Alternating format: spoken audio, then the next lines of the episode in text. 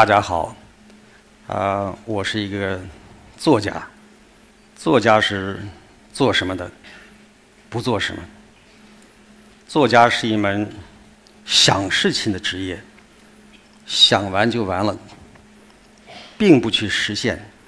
也是二十年前，我写过一本后来很有名的书，叫《一个人的村庄》。当时，我从乡下进城，在乌鲁木齐打工。在一家报社当编辑，每个月拿着四百五十块钱的工资，奔波于城市之间。每天晚上回去，我记得能够吃一盘拌面的时候，浑身充满了力量。那时候我还不到三十岁，我还有未来，对生活充满了想象。晚上坐在宿舍的灯光下。在用一个废纸箱做的写字台上，开始写我的村庄文字。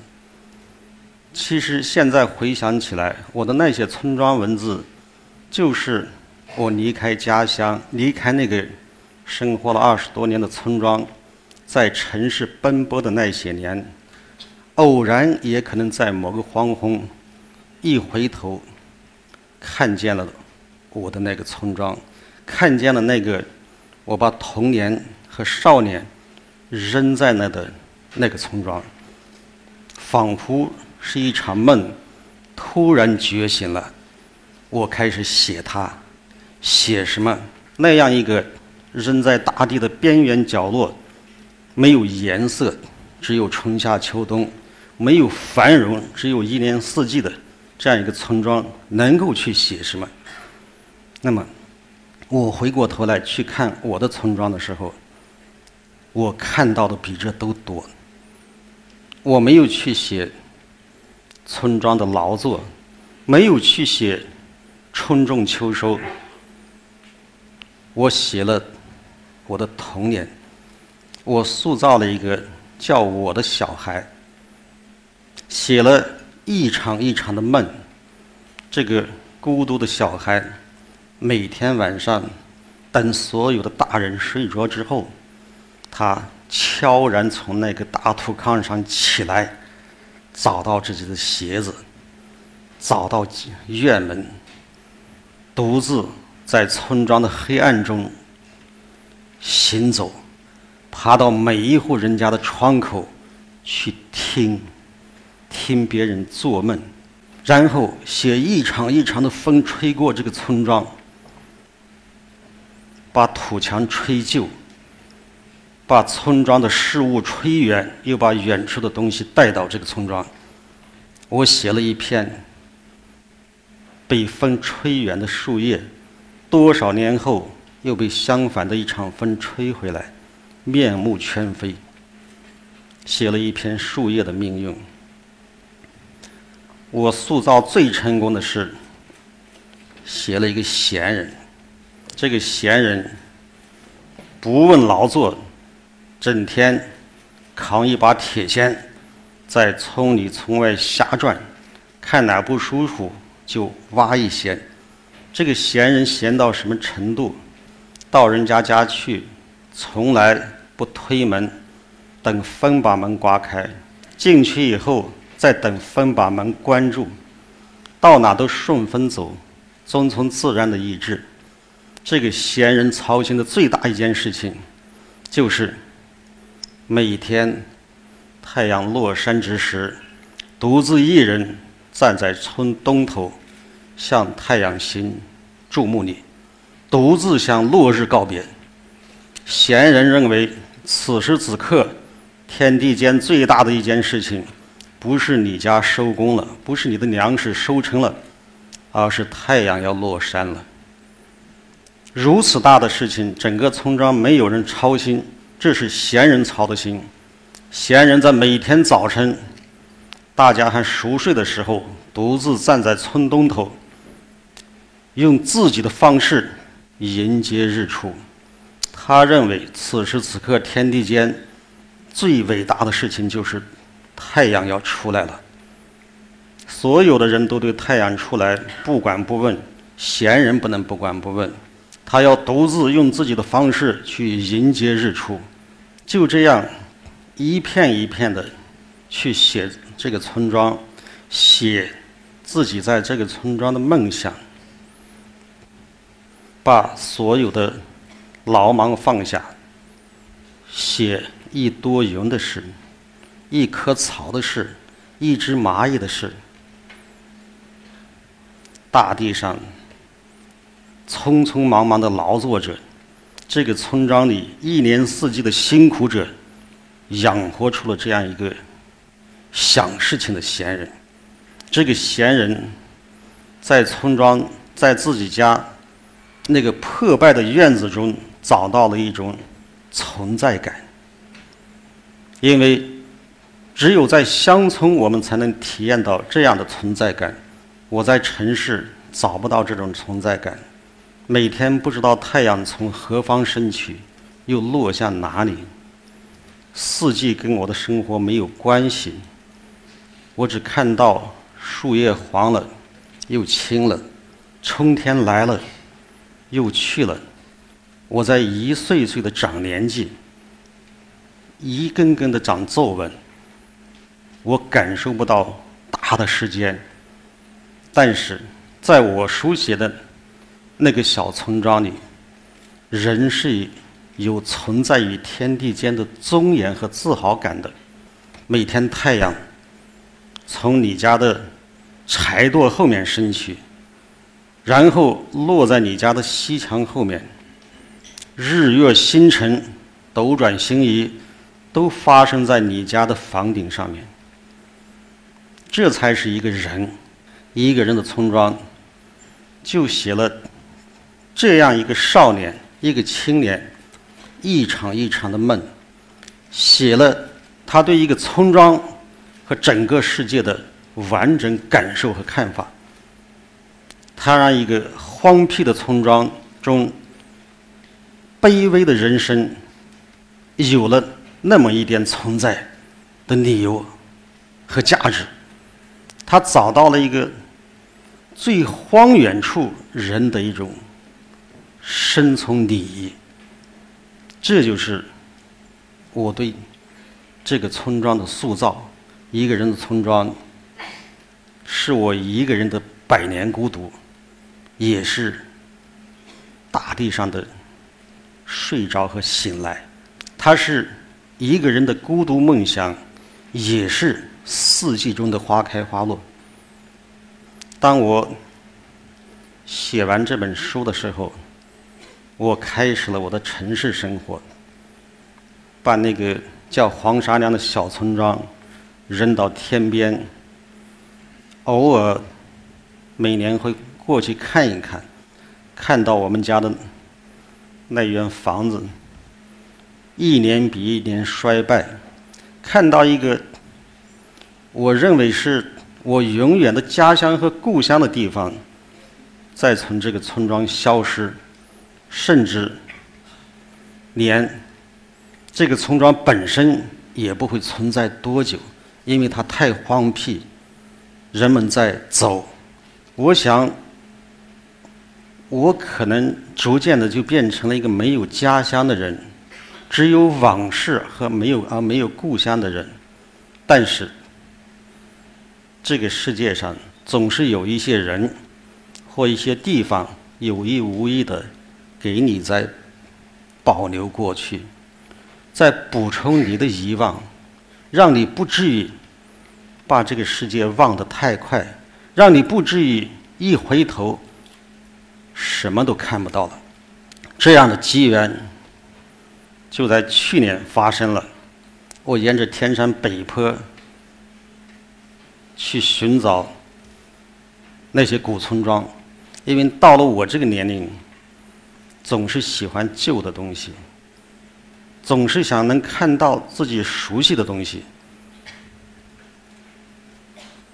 总是希望走进一个似曾相识的场景，碰到那些熟悉的人。那么走着走着，突然就一拐弯。拐进了一个村庄，我进入了这个小小村庄，叫菜子沟的小村庄，完完整整保留了我小时候那种记忆，没有一点新的东西进去。那些人家的房屋沿着小溪和山边，三三两两的排列着，从哪个角度看，它都是一幅中国人的山水国画的这样一种格局。我们中国人的山水国画，完整的表述了我们中国人对山水自然的态度。人永远居住在大地的一个小小的角落上，更多的空间是留给自然的。当时我们了解到的情况是，这个村庄原有四百多户人家，已经有二百多户迁走，剩下一百多户很快也会迁走，剩下许多空房子。我们去的时候，正好有一家人在。拆房子，一打问才知道，那医院房子也可能是民国清代的老房子，值四千块钱就卖给别人。由人家拆了一车烂木头，一车拿走。你想，这样一个延续百年的老宅院，就这样拆成一片废墟，这个庭院中。原有的生活由此中断，一种生活到此为止。我们了解到的情况是，村里面还有许许多多这样的老房子，待卖、待拆。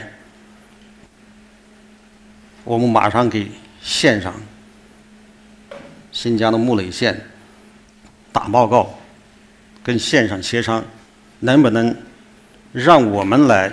进入管理这个村庄，这样一个提议得到了县上很快大力的支持。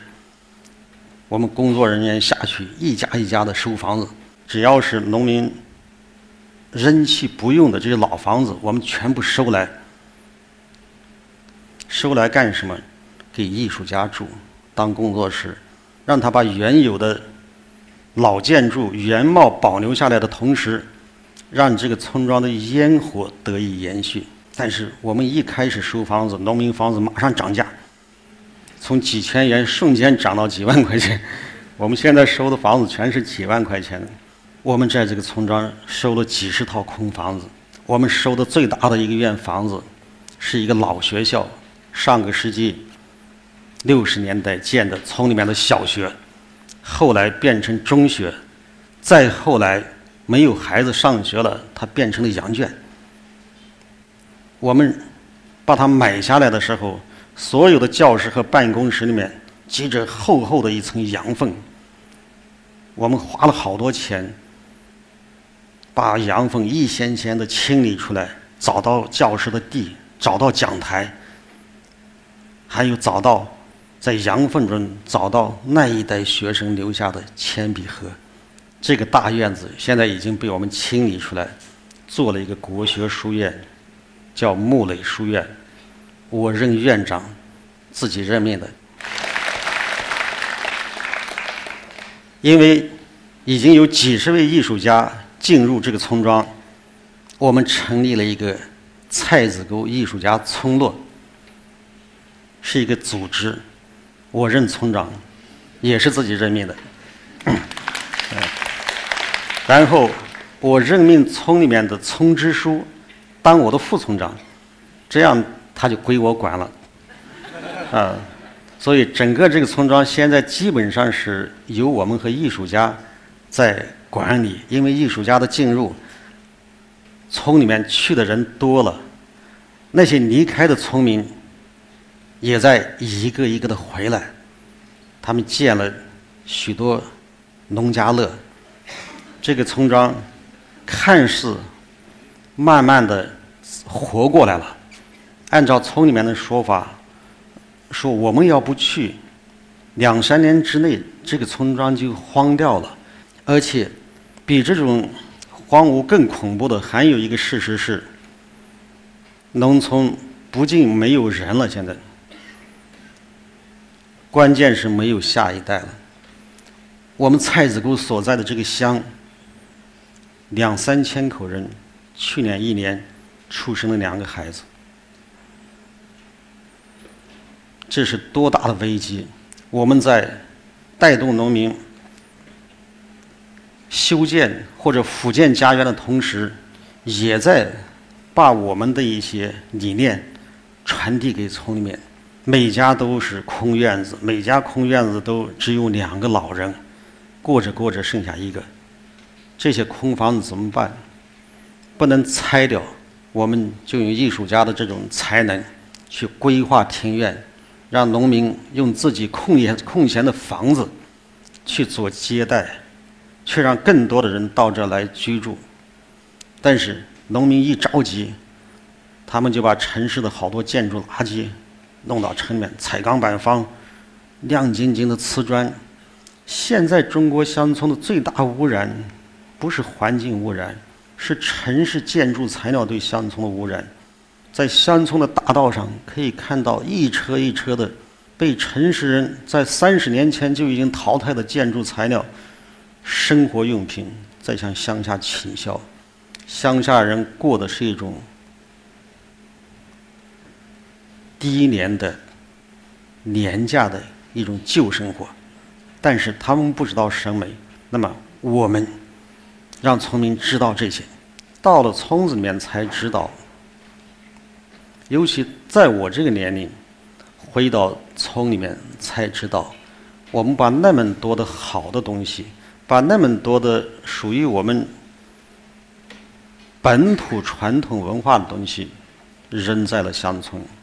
我们在外读了那么多年的书，学了那么多西方的文学、哲学、经济学，接受了那么多的外来理念，回过头去，真正的踏踏实实去看一看自己家乡的生活，看一看我们的父辈们曾经过过的生活和积累在乡村的那些文化。我们才觉得，真正我们是需要回头认领的，是那个老家，被我们遗弃在背后的那个乡土老家，那是让我们中华民族的文化传承五千年不曾中断的一个根基。朝代更替跟村里面没有关系，一个朝代来了，一个朝代去了，改天换地永远是上层的事，农民。该怎么过日子，还在什么过日子？爷爷还是爷爷，父亲依旧是父亲，儿子依旧是儿子，这就是一个牢固不破的这样一种理念。所以我们到村里面去，我到村里面去，我需要认领这样一个可以安顿我的身体和灵魂的地方。还有一点。叫归还，因为艺术家进村了，我们也想给村子归还些什么。以前这个村子，各种宗教设施齐全，宗祠、文苑、山神庙、土地庙一应俱全。村里面有什么事，会到家庭里面有事，会到宗祠里面去解决。心灵上有事，人家会到庙里面去解决。这些东西都被毁干净了，只留下了名字。我们也是借助艺术家的力量，想归还一些东西到村里面。我们首先在村里面正在筹建的山神庙，把山神庙先建起来。那个村庄依山傍水。每年春天会有洪水下来，以前村里面有山神庙的时候，龙王庙的时候，他们会先给去烧个香，一年心境平安。我们经过这么多年的发展，也是经过这么多年对乡村文化底体系的破坏，基本上把这个文化外在的东西已经破坏干净了。现在。村民跟乡政府、跟政府那么多的矛盾，都是因为我们把这个保护层给拆掉了。农民和乡政府直接面对面、赤裸裸，中间没有其他东西了。文化层消失了。我们想把它建立起来，归还给村庄。通过我们的影响，村民也在向我们学习。他们也在用我们的方式开始收拾他们的院子。我们告诉他什么东西是珍贵的。我们乡村的家，它的它是一个完整的体系。到一个院子去，首先门口是一个狗洞，狗洞那边可能是鸡窝，鸡窝那边是羊圈，羊圈后面是猪圈、牛圈等等等等，再往后才是人的房子嘛。